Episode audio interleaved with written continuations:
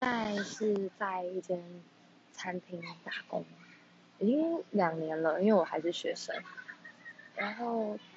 其实现在我最近很想离开，是因为我最近总是在为了，虽然是我自己分内的工作，但是我总是呃没有拿薪水的在做这些事情，可能是布置啊，或是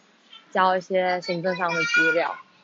就很多事情，我就觉得好像这是应该拿钱的吧，然后我会总是花很多时间在这上面，然后当免费劳工。其实我因为这件事情跟主管吵过很多次，但是其实我非常喜欢我现在工作的环境，然后还有我的主管、我的同事，所以我其实很不想离开。但是最近就是有越来越多这样的事情在上面，然后会让我很疲惫。